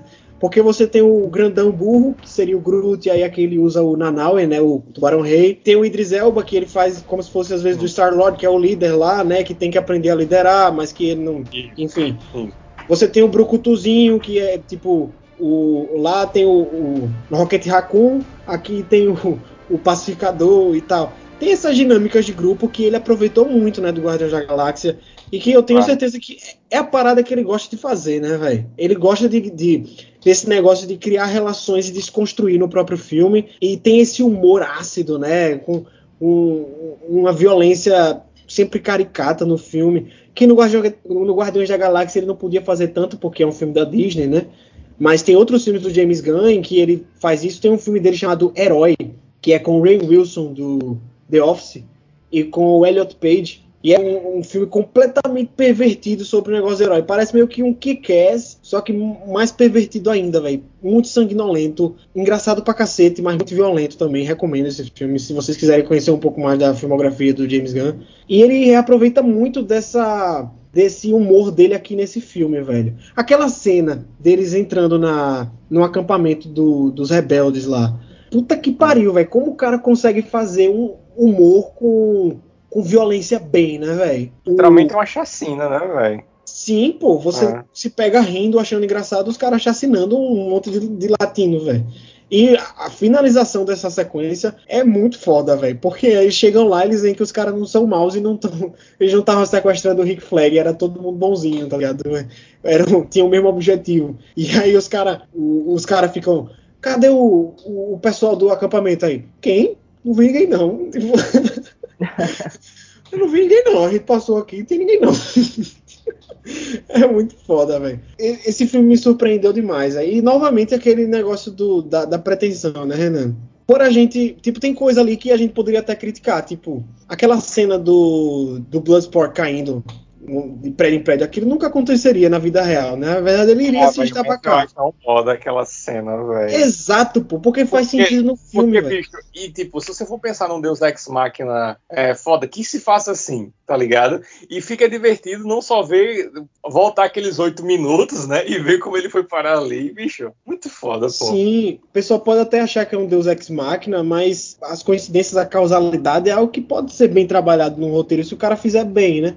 Paul Thomas Anderson em Magnolia faz isso muito bem, sabe? E ah, aí quando, quando ele trabalha aqui essa parada da causalidade, da coincidência, de forma bem humorada, você compra, velho. Você compra. E tipo, parece que é tipo um Deus Ex Machina pronto feito, né? Porque o cara, ele foi caindo de, de andar em andar até chegar no andar que a caça-rato estava sendo rendida lá pelo, pelo pacificador, velho. Tipo, era pra ser daquela forma. E a forma que ele mostra isso é muito bem humorado, velho. Não tem como uma pessoa achar ruim, velho. Isso é uma das coisas que eu mais gosto no, no, no, James Gunn, é o quanto ele tem uma noção do tom que ele vai empregar no filme, Isso. tá ligado? Foi o que eu falei do tom, foi o que eu falei do tom. Véi, ele, ele é um mestre nisso, ele coloca muita coisa em um, em um curto espaço de tempo. Ele coloca várias cenas que vão de, de humor, de violência, de cena emocionante. E, e você não sente como uma coisa negativa essa, essas mudanças, pô. Você não sente.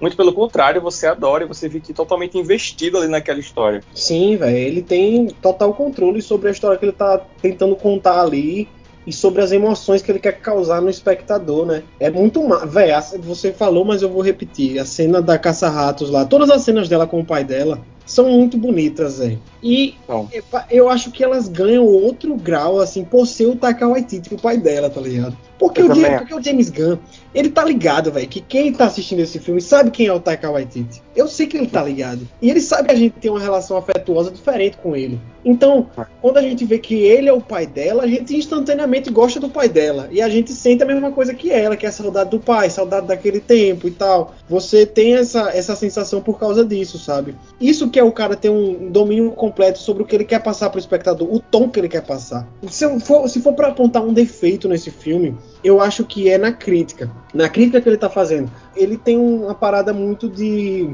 de fazer um, um comentário sobre o imperialismo americano, né? Sobre esse negócio do, de intervencionismo. A gente tá vendo agora, né? Aí o, o Afeganistão foi libertado do, da intervenção americana e aí tá o Talibã tomando conta e tal, enfim. E aí o filme conversa um pouco com isso, porque o, os americanos meio que colocaram o Starro ali naquele país, né? E, e agora eles estão falando meio que tipo um se foda, se vire. A cena do, do da chacina lá do, dos rebeldes do, do, acampamento fala um pouco sobre isso também, sabe? São soldados americanos, porque eles estão trabalhando ali pelo governo, chegando lá e matando todo mundo sem querer saber quem é o nome de quem e quem é bonzinho e quem não é. Só que aí ele se perde um pouco nessa crítica quando no final é, os americanos salvam o dia, sabe? Apesar de eles serem vilões, de eles serem contravencionistas, tipo lá o, cara o presidente do país, vamos dizer assim, né? Ele meio que é fã da Arlequina porque ele vê ela como uma rebelde, como um anarquista, sei lá, contra o governo americano. Né? Anti, é, é anti-americana. É, exato. E aí no final, tipo, apesar de eles serem esses vilões, ter esse negócio de contravenção, de eles serem você pode pensar assim, ah, mas eles são anti-americanos, né? E salvaram o dia. Mas no final tem uma cena lá da Solsória, né? Da Alice Braga falando, ah, foram esses americanos que salvaram o dia, passando na TV. Então a crítica fica meio que estranha, né? Se por um lado ele estava tentando fazer um comentário crítico sobre intervencionismo, por que ressaltar isso no final, sabe? Parece que é. o cara não, não, se desgarrou um pouco do, do, do, americanismo, né? Do, desse lado nacionalista. Eu acho que ele não conseguiu deixar o equilíbrio que ele consegue fazer no filme todo. Nesse, assim, ele é muito bom em equilibrar as coisas, deixar tudo no tom, no tom certo. Eu acho que no final ele se perdeu entre colocar o americano como salvador e a aquelas pessoas específicas como salvadores. Entendeu? Esses vilões, esse cara que não ligava para nada, esse cara que a, a mulher falou o filme todo, a caça-rato, ah, a caçadora de rato, ah, porque você, o Sebastian sentiu bondade em você, o Sebastian sentiu bondade em você, e aquele ato de se rebelar contra a Amanda Waller e ir lá salvar a galera. Acho que, tipo, ele não soube botar entre a, a, essas pessoas, as pessoas ruins, os vilões, né? É, foram altruístas e arriscaram a vida salvando o povo e ficou os americanos salvaram. Entendeu? Acho que, é. acho que essa é a questão. Exato, é. Porque se por um lado isso é muito massa para o desenvolvimento dos personagens, mas ao mesmo tempo eles estão lá amando o governo americano, né? E se ele, quis, se ele queria fazer uma crítica anti-americana, é, a conclusão do filme, o fechamento, ele não, não faz tanto sentido para o resto da crítica que ele estava fazendo, né? Acho que o que pesa para deixar essa crítica assim um pouco mais assim ressonando com a gente é que o, o Flag morreu, entendeu? E que o Flag morreu Sim. tentando é, mostrar o escândalo. Morreu puto com toda essa questão suja do governo e tal. Eu acho isso que deixa a parte da crítica ressonar um pouco mais. É aí que é, você entende da, da porque... Crítica, a crítica teve um peso, teve, teve uma consequência, que o protagonista do filme literalmente morreu por conta desse ponto que ele quer fazer. Uhum. É, porque o filme tem dois protagonistas. Tem o Idris Elba, né, o, o sanguinário, e tem o Rick Flag. E aí você entende por que, que o, o James Gunn deixou o Rick Flag no filme, né? Porque ele não descartou ele, que nem fez com os outros personagens.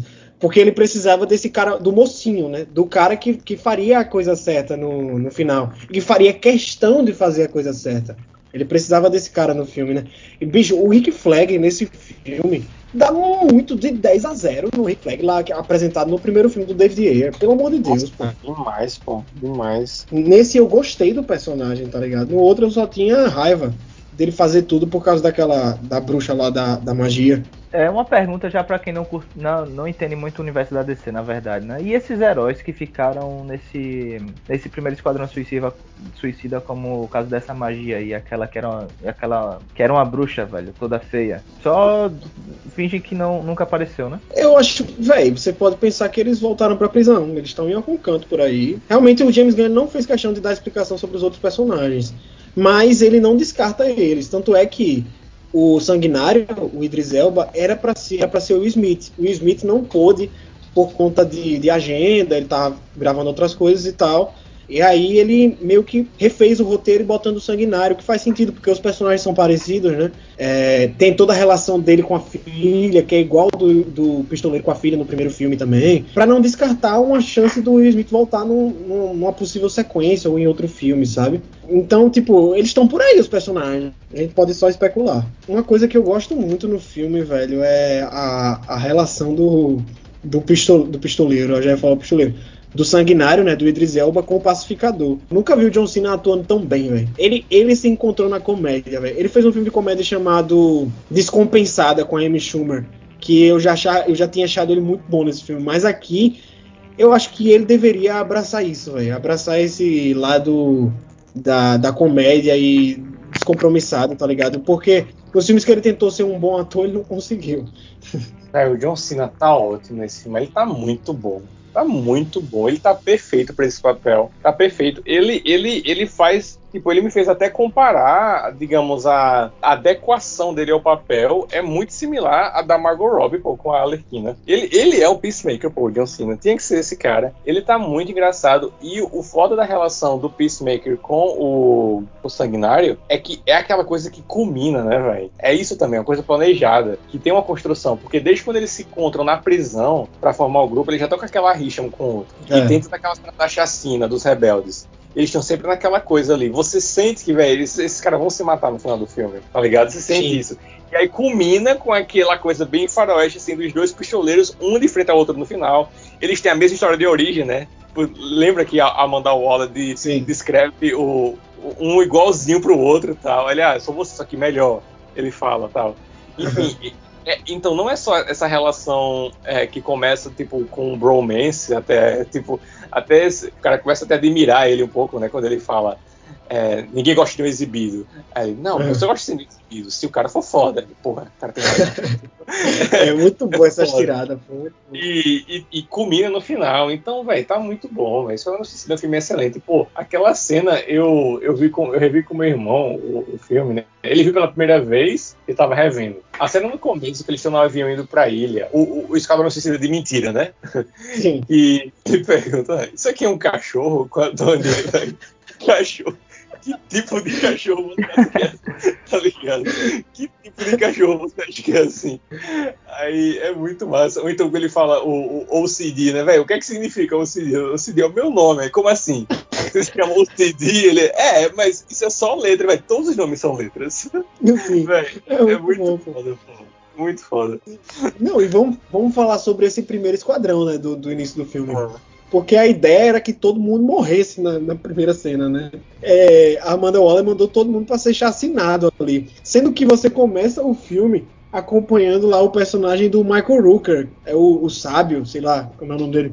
E aí você fica pensando, meu irmão, esse cara é foda, pô. Ele vai ser um dos principais do filme, tá ligado? Olha quanta atenção tá dando pra ele, olha o que ele faz, pô. O cara resgata a gente debaixo d'água, ele mata passarinho com o peteleco, tá ligado? Aí quando você vê, o cara é um covarde do caralho. Quando vê tudo pegando fogo, ele começa a correr, velho.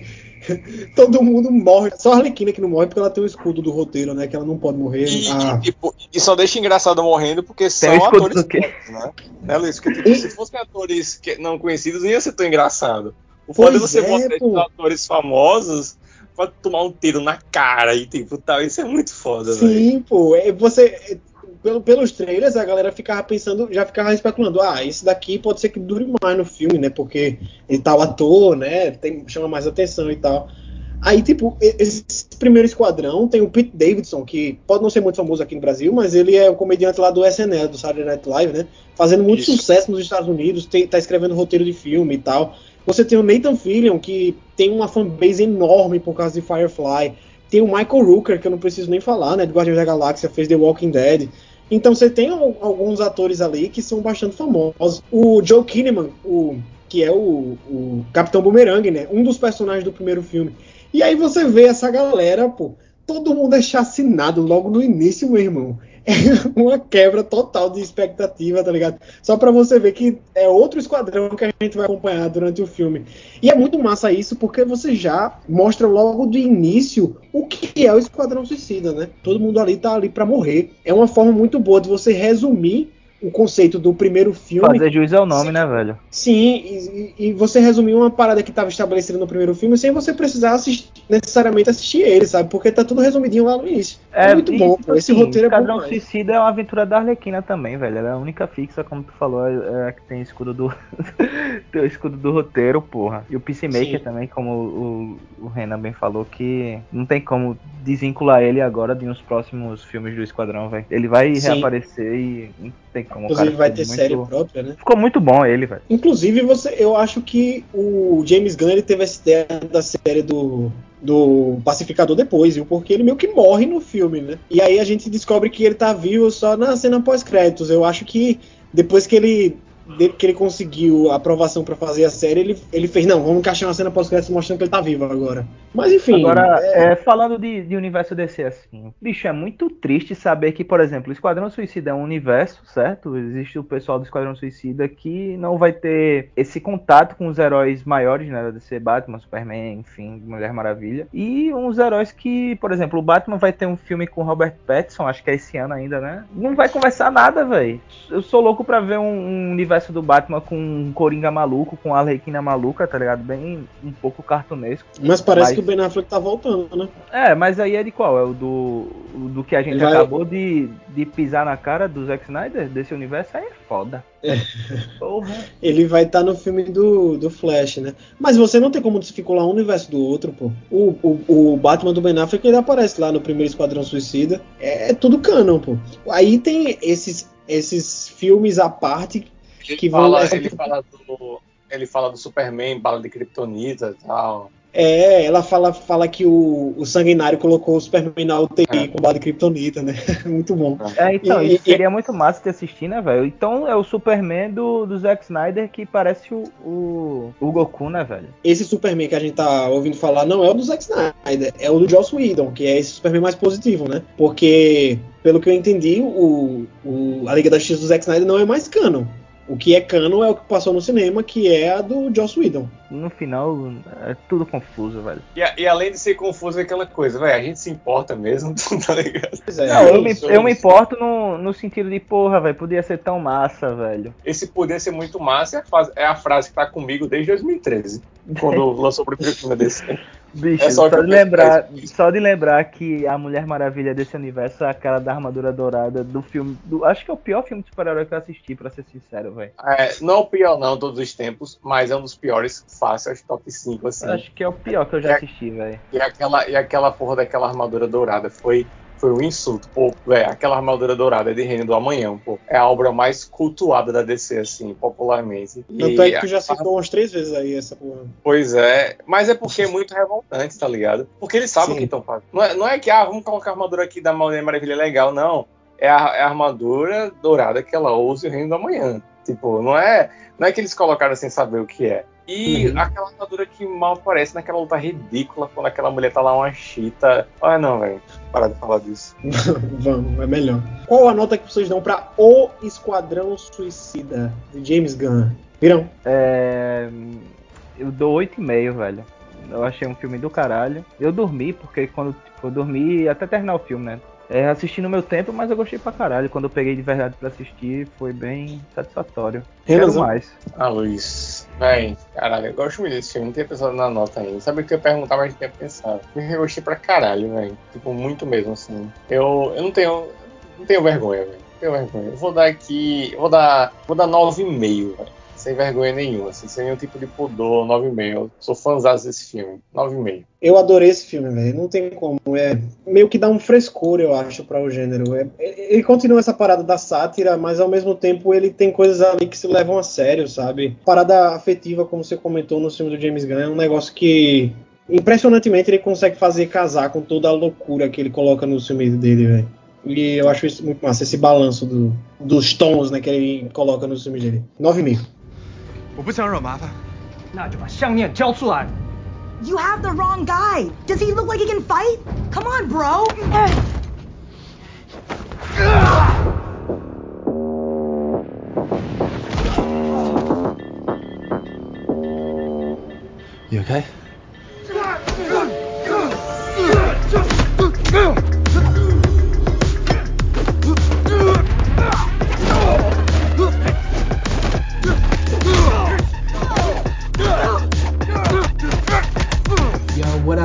It's your boy Clev coming at you live on the bus.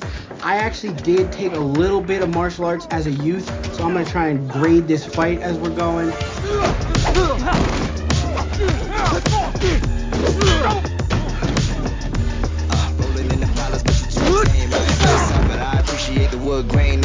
Me about the noise, it's only two, man. I'm in the same building, but the floors and view change. I ain't for the waiting now. I bought a Rari and I did it just to hit a. Drive safe, really about to lose all its meaning now. Guess you love to travel when I pull up and you leaving town. Say you're married to the game and burn it down. I got a flight in the morning, I see what you've been trying to do. Filme, Virão? É o Shang-Chi, né? Shang-Chi e a Lenda dos Dez Anéis, um filme que vem aí é, tentando angariar o público asiático né, para os filmes da Marvel, como se eles já não, já não tivessem sido angariados bastante. Né? A bilheteria da, da Marvel na China é uma loucura, velho. Mas enfim, esse foi um filme completamente planejado da Marvel para atingir o público chinês, né? Que é o segundo maior público para cinema do mundo, só fica atrás dos Estados Unidos. O que aconteceu foi que esse filme do Shang-Chi foi todo feito para tentar atingir esse público e o filme não vai passar na China.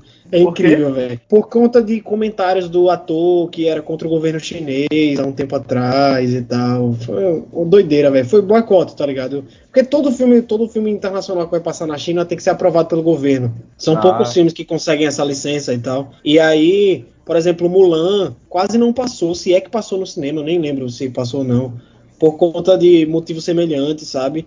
Críticas da, da atriz ao governo. A Disney, inclusive, tá com uma, uma sorte do caralho pra colocar o filme lá.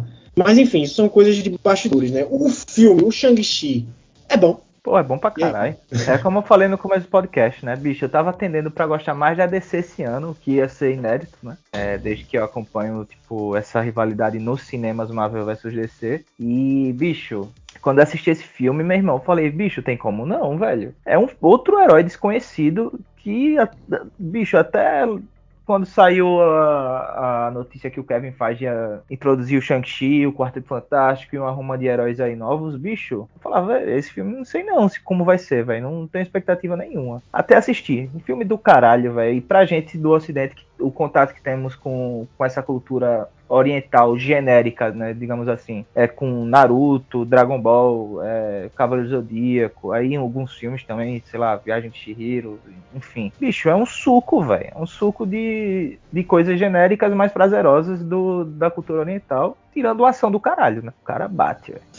O Renan É um não assistiu da porra. né? Então, é, Luiz, sem querer revelar muita coisa aqui sobre mim, ninguém que tá querendo ouvir isso, mas realmente não pude assistir uma série de coisas recentemente, não pude ainda ir ao cinema para ver esse filme. É, fico mal por não poder participar da discussão, realmente uma, uma falha aí de cinéfilo. Como, como, você, como, como você fala, né? Vão revogar minha carteirinha aí, mas não vi, não vi o filme, vou ficar só é, ouvindo vocês discutirem aqui. Infelizmente, com nesse segmento não vou poder contribuir. Vamos É. tentar não dar spoiler pro Renan. Tem que assistir, então, né? hein, porra. Tem que assistir, bicho. Mas é bem isso aí, né, né, Luiz? Que eu falei, velho. É um suco, Sim. bicho, de quem tende a gostar, mas não conhece muito. E pra- foi o O caso mim. Shang-Chi, inclusive, foi o filme que me fez retornar ao cinema, né? Porque os outros eu tive a escolha de ver em casa. E o Shang-Chi, a Disney teve uma estratégia diferente. Foi meio que para testar se eles conseguiriam uma boa bilheteria colocando filmes diretamente no cinema sem passar pelo streaming, né?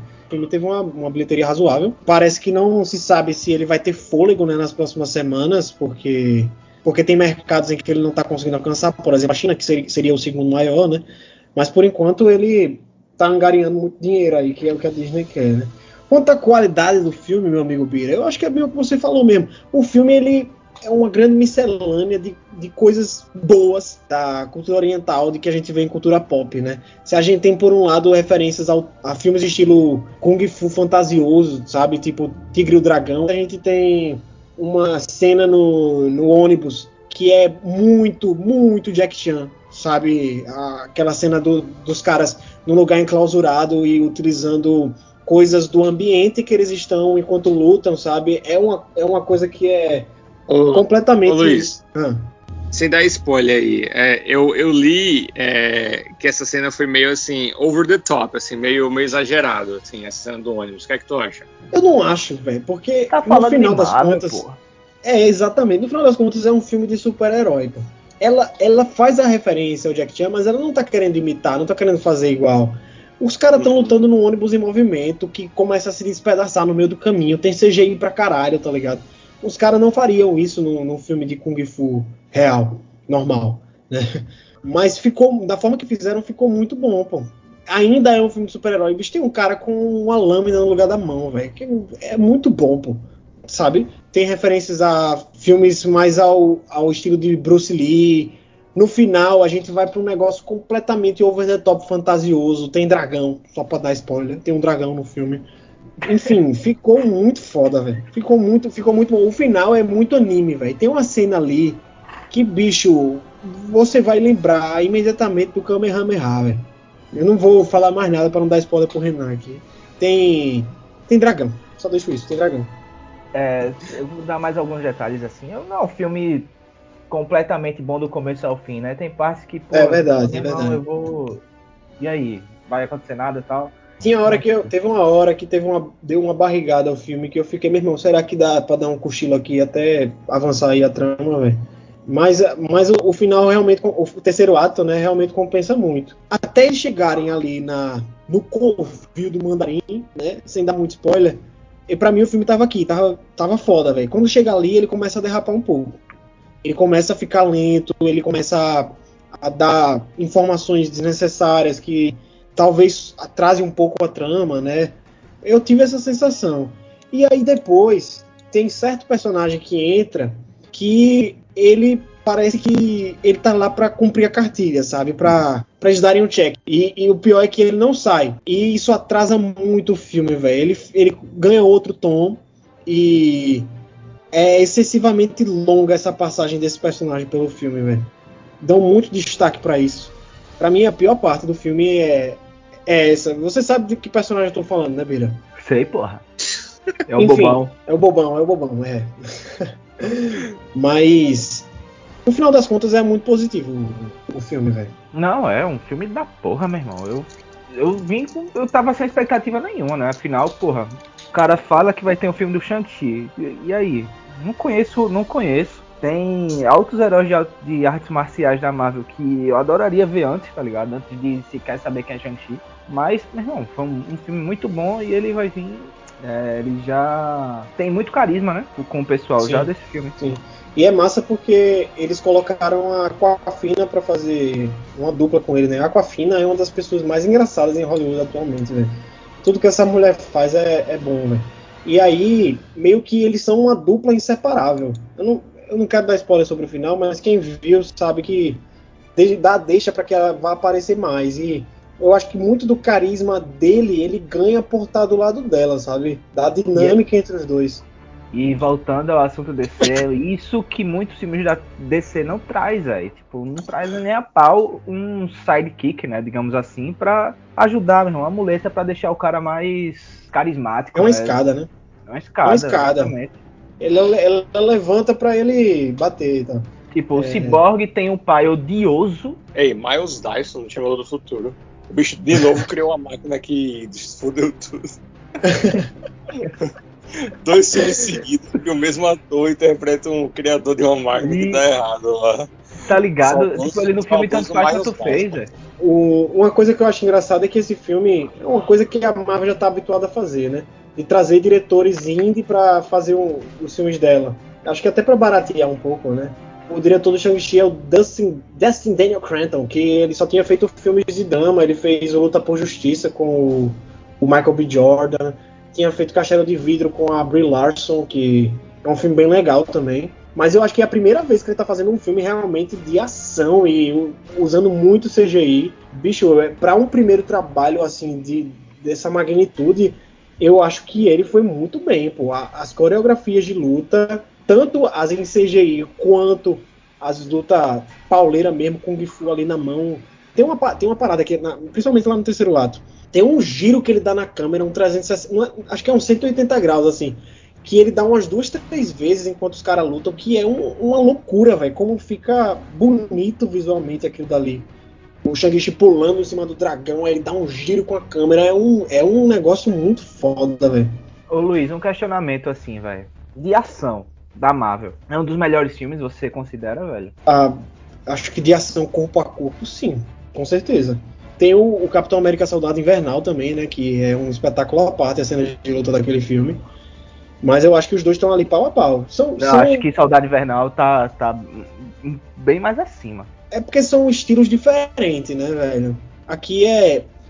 Aqui é, é o que empolga, porra. Não deixa de ser, mas. É, sim, sim, sim. Eu acho, acho que tá no Soldado Invernal a gente. No Soldado Invernal a gente sente mais o peso, né, da, da ação do, da, da luta no geral, a gente sente mais o peso, né? Aqui, por estar tá muito envolto nesse negócio de, de misticismo e tal, fica tudo muito mais plástico, né? Mas eu acho a ação do filme muito boa também. Os caras chamaram é, coreógrafos de filmes realmente de Kung Fu, chamaram os caras que trabalhou com Jack Chan, sabe? Chamaram um, um, uns caras foda para fazer o, o serviço.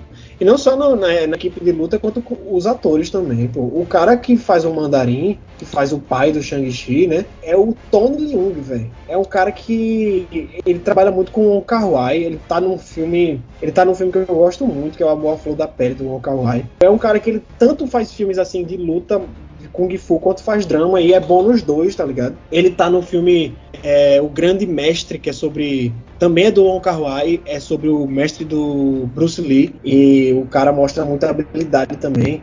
Então, casou muito bem pro papel, né? Porque era um personagem importante pro filme que ele faz muito bem, o Mandarim. E nas cenas de luta ele também dá show. É, chamaram a Michelle Yeoh, que é de O Tigre e o Dragão, uma mulher foda também. Ela luta pouco, até porque ela já é uma senhora, né? Mas eu acho, eu acho massa o comprometimento que eles tiveram em trazer gente que sabe fazer o negócio, tá, tá ligado? para fazer. O próprio Simulio é já é especialista nesses filmes assim de artes marciais, então eu acho que um grande acerto do filme é ter a equipe certa para fazer, sabe? E vocês podem dizer que é genérico, ah, é mais um filme da Marvel. Beleza, é, pô, não tem nada de inovador, mas é bom de toda forma, sabe? E é, é, é muito massa colocar isso num, numa roupagem diferente, né? Apresentar um, um novo herói com uma nova cultura, um novo, uma nova mitologia por trás dele, né? É, eu acho que eu acho que tudo isso o filme fez muito bem.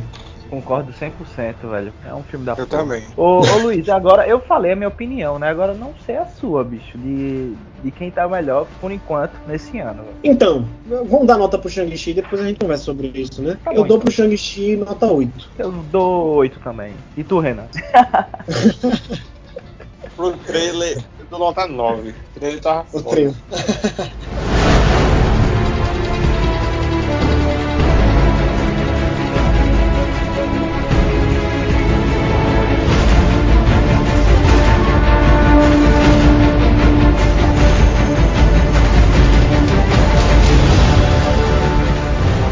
Agora que a gente já discutiu todos esses filmes, acho que a gente já pode dar o nosso veredito, né? O nome desse podcast é Marvel vs DC em 2021. Quem será que ganharia até agora, né? Se for por quantidade de filme, a Marvel já está ganhando, né?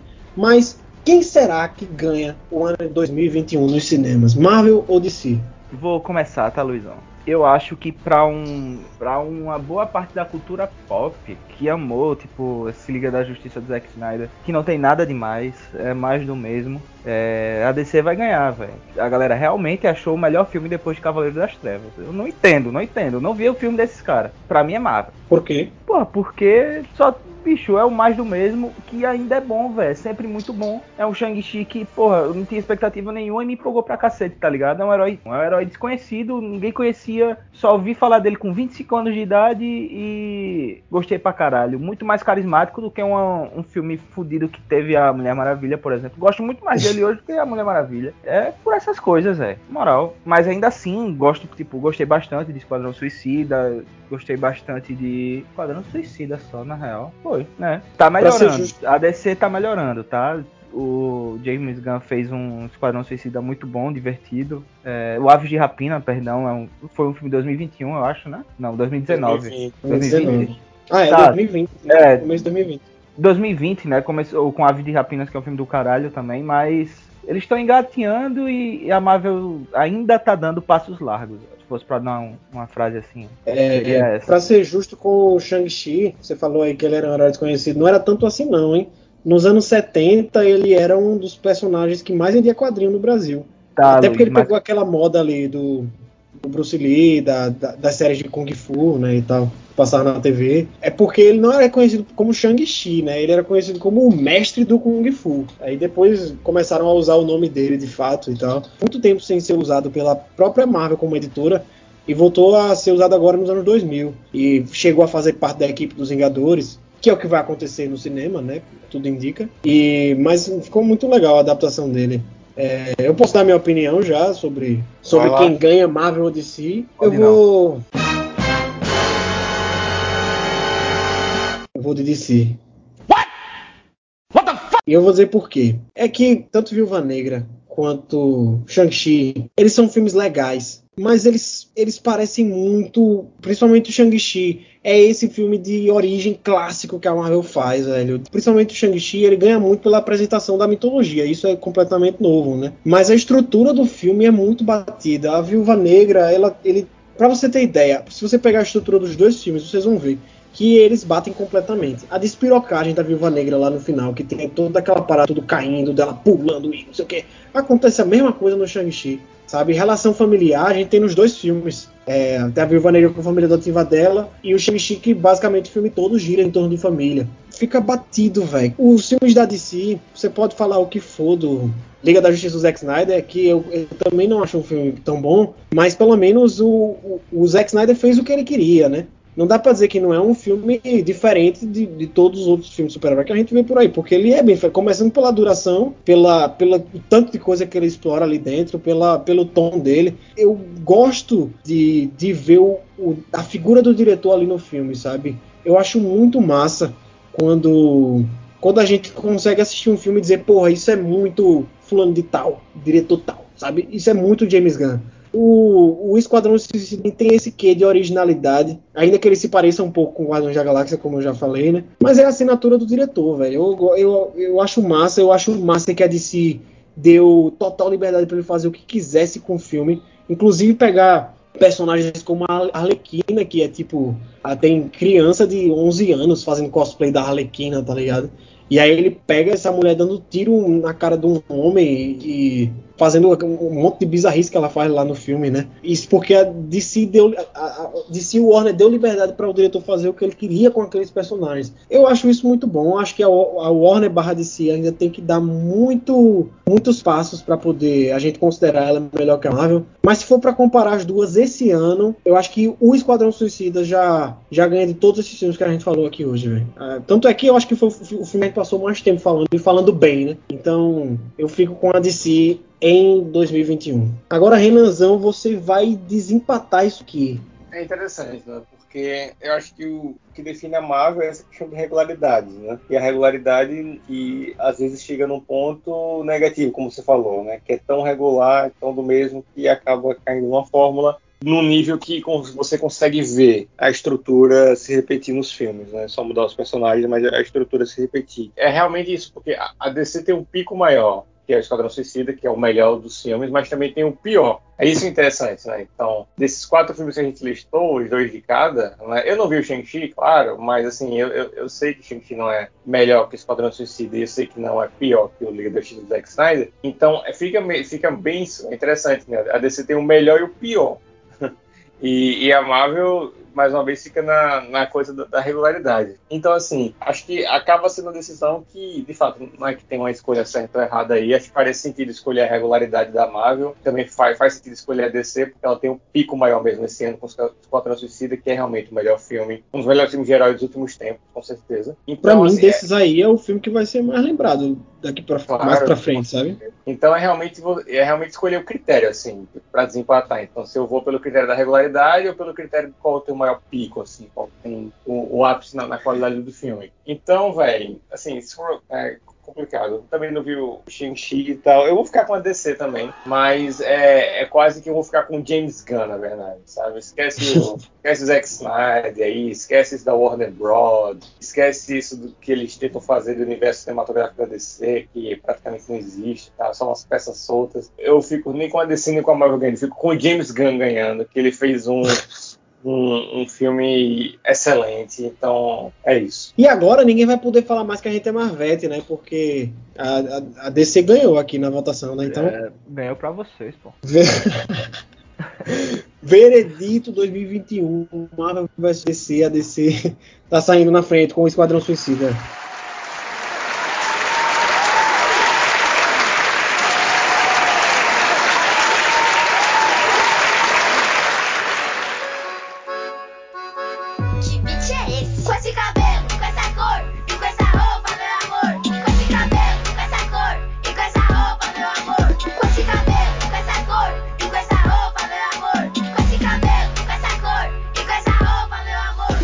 Então, gente, vamos encerrando por aqui esse podcast maravilhoso. Gosto, gosto de super-herói. Acho que um dia a gente poderia falar sobre quadrinhos também, já que nós três colecionamos, né? Lemos quadrinhos e tal. A gente poderia falar sobre coisas de quadrinhos que a gente gostaria de ver adaptado para o cinema ou algo assim, sei lá. Acho que seria uma boa. Talvez vejamos no final do ano, né? Com o ceguinho ainda ajudar o, o Aranha presa. Será, Vira, que o Demolidor vai aparecer no filme do Homem-Aranha? Será? Tomara. Será? Tomara, tomara. Esse, esse, filme, esse filme do Homem-Aranha vai sofrer com expectativas não atendidas. Eu também acho. Né? Pelo amor de Deus, Deus, eu tô ligando. Porra, esse filme, esse filme vai sofrer demais. A galera tá esperando que. Nossa, sério, esse. Coitado do o cara tava só fazendo o filme dele, velho. Agora ele vai ter que superar expectativa de todo mundo, velho. É foda, não sei é. não, velho. Então, não, a galera acha que todo mundo vai aparecer nesse filme. Né? Não, os dois, os dois Homem-Aranha vão aparecer sim. E se aparecer o Matt Murdock, já tá. Vai ser uma surpresa muito mais que agradável, velho. Mas só de ter os três vai ser ótimo. É, tomara, tomara que esse filme seja. Vai ter até o Batman, velho.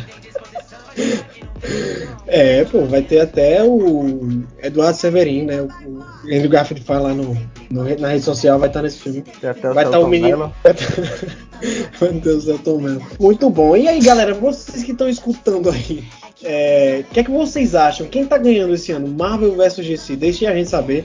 Falem aí se vocês concordam com as coisas que a gente falou aqui nesse podcast. Vocês podem mandar e-mail pra gente no podcastartcínicas.gmail.com ou para o nosso Instagram, arroba podcast Artes Cínicas. Sigam lá o Artes no Instagram e também sigam a gente na sua plataforma de streaming favorita, que a gente vai estar tá lá. Acho que a gente tá em todas, menos no Amazon Music. E, inclusive, Bira, a gente tem que resolver isso aí, viu? Botar a gente lá no Amazon Music. É, tem muita gente. Tem muita gente que tem o Amazon Prime e usa, velho, pra escutar podcast. É, porra. Tem que resolver isso aí mesmo. Daqui pra frente a gente vai ver se coloca no Amazon Music. Mas você pode... resolve, pô.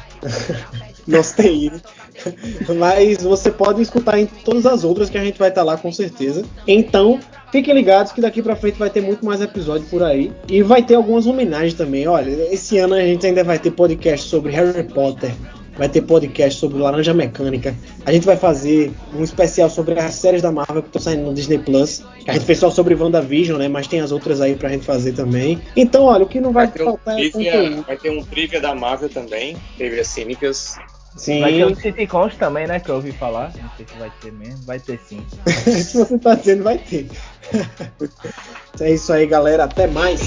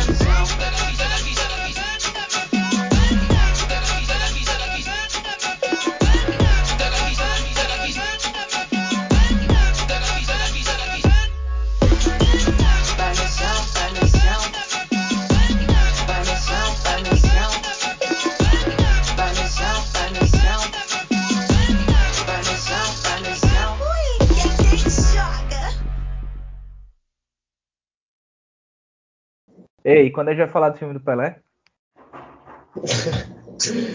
Eu não sei, velho. Tem um filme do Pelé com o Stallone, acho que a gente podia falar sobre ele. Você já viu esse filme do Pelé com o Stallone? Não, velho. O famoso Nanaui? é famoso. É, o Stallone é o, é o Tubarão Rei, né, velho? Porra. É, a gente nem falou sobre isso, né, velho?